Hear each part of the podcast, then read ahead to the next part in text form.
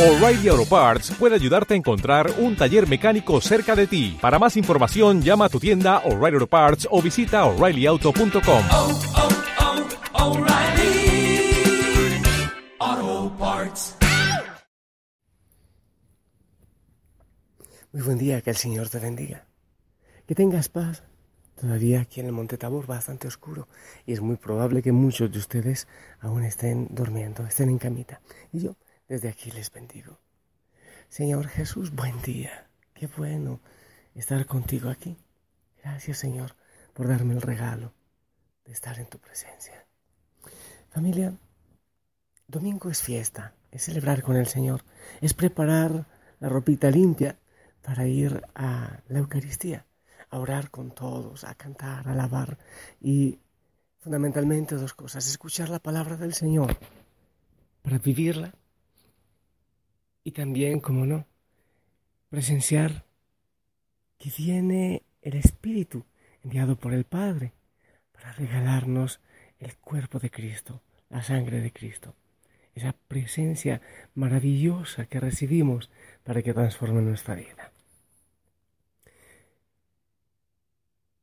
Te invito a que pasemos de una vez al Evangelio, a lo que el Señor nos quiere decir en este día, en este domingo Cuaresma. El Evangelio está tomado de San Lucas en el capítulo 15. En aquel tiempo se acercaban a Jesús los publicanos y los pecadores para escucharlo, por lo cual los fariseos y los escribas murmuraban entre sí.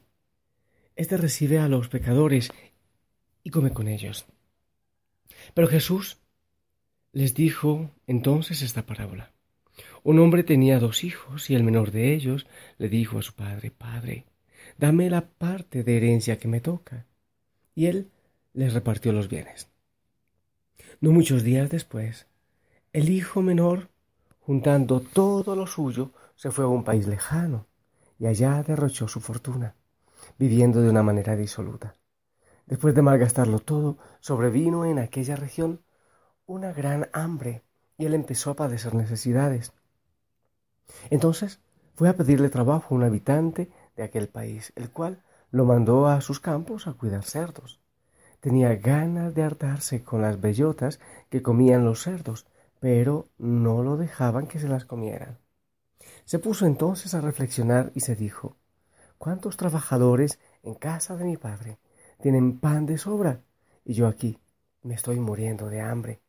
Me levantaré, volveré a mi padre y le diré Padre, he pecado contra el cielo y contra ti ya no merezco llamarme hijo tuyo. Recíbeme como a uno de tus trabajadores. Enseguida se puso en camino hacia la casa de su padre. Estaba todavía lejos cuando su padre lo vio y se enterneció profundamente, corrió hacia él y echándole los eh, brazos al cuello, lo cubrió de besos.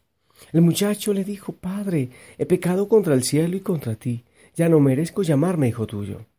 Por el padre le dijo a sus criados, pronto, traigan la túnica más rica y vístansela, pónganle un anillo en el dedo y sandalias en los pies, traigan el becerro gordo y mátenlo. Comamos y bebamos, hagamos una fiesta, comamos y hagamos una fiesta, porque este hijo mío estaba muerto y ha vuelto a la vida, estaba perdido y lo hemos encontrado, y empezó el banquete. El hijo mayor estaba en el campo, y al volver cuando se acercó a la casa, oyó la música y los cantos. Entonces llamó a uno de los criados y le preguntó qué pasaba. Este le contestó Tu hermano ha regresado y tu padre mandó matar el becerro gordo por haberlo recobrado sano y salvo. El hermano mayor se enojó y no quiso entrar. Salió entonces el padre y le rogó que entrara. Pero él replicó Hace tanto tiempo que te sirvo sin desobedecer jamás una orden tuya y tú no me has dado nunca ni un cabrito para comérmelo con mis amigos. Pero eso sí, viene ese hijo tuyo que despilfarró tus bienes con malas mujeres y tú mandas matar el becerro gordo. El padre repuso, Hijo, tú siempre estás conmigo, todo lo mío es tuyo.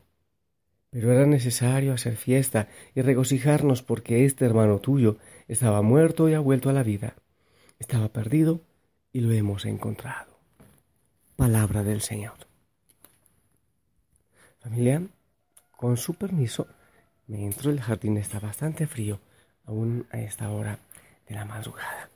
Entremos al Monte Tabor para poder reflexionar lo que nos dice la palabra. A ver, familia, he estado reflexionando desde anoche y ahora en la madrugada que este Evangelio nos está compartiendo tres tragedias. Tres tragedias. Cada una de ellas nos representa a nosotros, a nosotros. Es más, una sola persona puede en distintos momentos vivir las tres. Es la tragedia de un hijo, del hijo menor, del hijo que se aleja del padre, del hijo que se aleja de la casa del padre, el hijo que lo da por muerto a su padre, porque uno pide la herencia cuando alguien se ha muerto. Entonces es como decirle, mira, tú no me importas, no eres importante para mí, no eres fundamental, dame la herencia. O sea, muérete ya, necesito la parte que me toca para ir a malgastarla. Es el hijo, como tantos en la iglesia, que se van, que se olvidan, que reniegan de, de su padre, que reniegan de lo suyo. Pero que en un momento dado, después de haberlo perdido todo, como nos pasa a muchos, es ahí cuando caemos en la debilidad, cuando recordamos que tenemos el Padre, que estamos viviendo de, de alabaza, que estamos viviendo de basura, que estamos comiendo cosas que no alimentan nuestro corazón. Cuando encuentra ese hijo que solo hay un lugar donde está la comida nutritiva, donde está lo que nos llena y lo que nos da plenitud. Y es cuando entonces toma la decisión del retorno, de borrar el camino y arrepentirse. El hijo menor es la tragedia de un hijo que se va y que se arrepiente y regresa a casa. Pero es también la tragedia del otro hijo, del hijo mayor. Aquellos que nunca se marchan de casa, pero que su corazón siempre está lejos. Aquellos que saben cumplir muy bien los mandamientos, pero no saben amar. Hay que tener en cuenta cómo empieza el Evangelio. El Señor Jesús se juntaba con pecadores, con publicanos, y los fariseos y los escribas lo criticaban. Y Jesús les está contando esta parábola. Es entonces la tragedia de este hijo mayor que vive en la iglesia, que vive cerca, que sirve, que es sacerdote o que es obispo o que es eh, no sé qué, que está cerca, que va a la misa, que cumple los mandamientos, pero hasta ahí se quedó. No sabe amar. No entiende el amor de su padre, no lo entiende, el amor por ese hijo que se ha ido y que vuelve. Él no sabe acoger, él no sabe perdonar. Siempre está al margen, está, está dentro, pero nunca está cerca. Aquellos que critican, es que estos no se salvan, es que este es un pecador. Aquellos que se creen el dedo acusador de Dios, que hay muchos, y hay grupos en, nuestra iglesia que se especializan en creer que transpiran incienso, que orinan agua bendita y que todos los demás no tienen derecho a entrar, que solo ellos pueden entrar. Es la tragedia de este hijo que es triste realmente, muy cercano, muy obediente, pero sin amor y de corazón duro. Y también es la tragedia de un padre, viejo ya, con sus dos hijos. Un padre que en primer lugar no le, preocupa el honor, sus intereses, no le interesa siquiera el trato que le dan los hijos. No emplea nunca un lenguaje moral, solo piensa en la vida de su hijo, que no queda, que no quede destruido, que no siga muerto, que no viva perdido sin conocer la alegría de la vida. Es la tragedia de un papá que sufre y se queda en la puerta en el dintel, ahí en la puerta, recostado, mirando a lo lejos a que su hijo retorne. Porque eso es lo que quiere y para eso vive, para esperar a su hijo.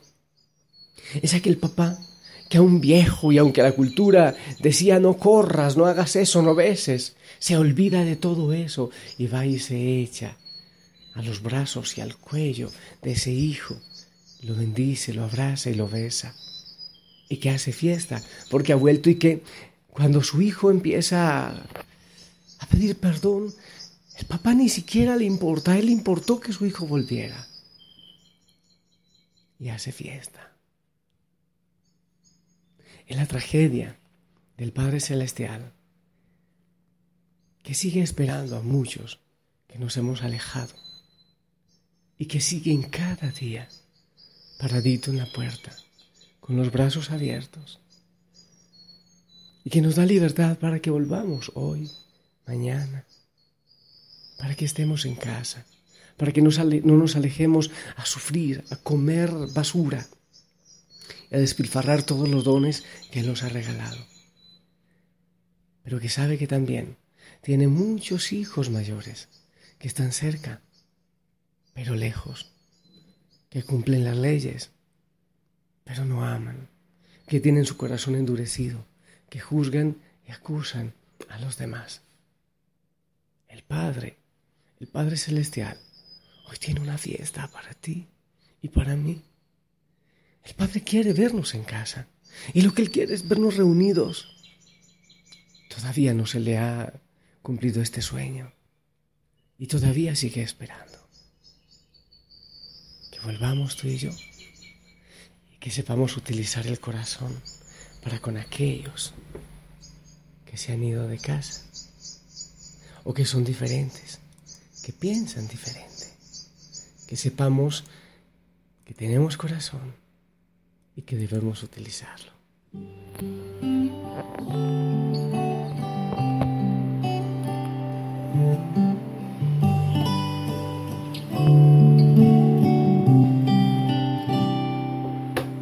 Hoy vuelvo, mi Señor, vuelto pedazos. Mi ropa y mi alma ya retazos. No te puedo mentir que tuve hambre y mi alma vuelta a trizas. Ya no tengo la sonrisa que se dibujaba ayer. Gasté toda mi herencia en la basura. Ya no me acuerdo que es un alma pura. Que duelen en el alma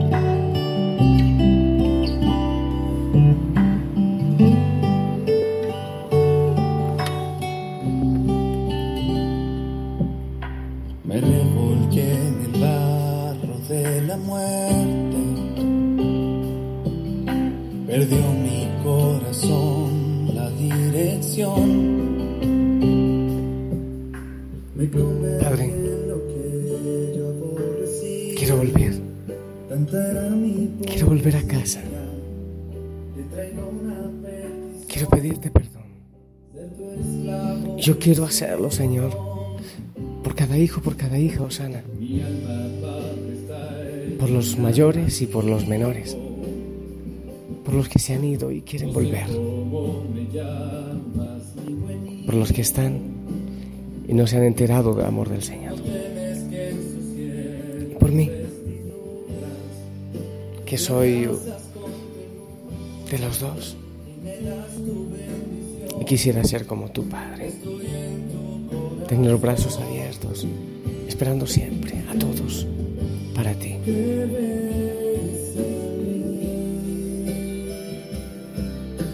Mi amada familia, es bueno que en este día evalúes si eres el mayor, si eres el menor, si ya eres como el Padre. O quizás solo eres como uno de los sirvientes que prepara la fiesta, pero no se inmiscuye, no se involucra. Yo estaré orando por ti, te pido que lo hagas por mí. Voy a predicar, prometo hacerlo desde el corazón para que todos lo entendamos, que sea lo que el Señor quiera poner en mis labios. Te amo en el Señor y sonríe. Que mi voz sea la del Padre que te dice, vuelve, ven, te espero. En el nombre del Padre, del Hijo y del Espíritu Santo. Amén. ¿Me bendices? Amén. Sonríe, no te quites el uniforme. Gózate hoy. Es fiesta. Gózate en el Señor. Siempre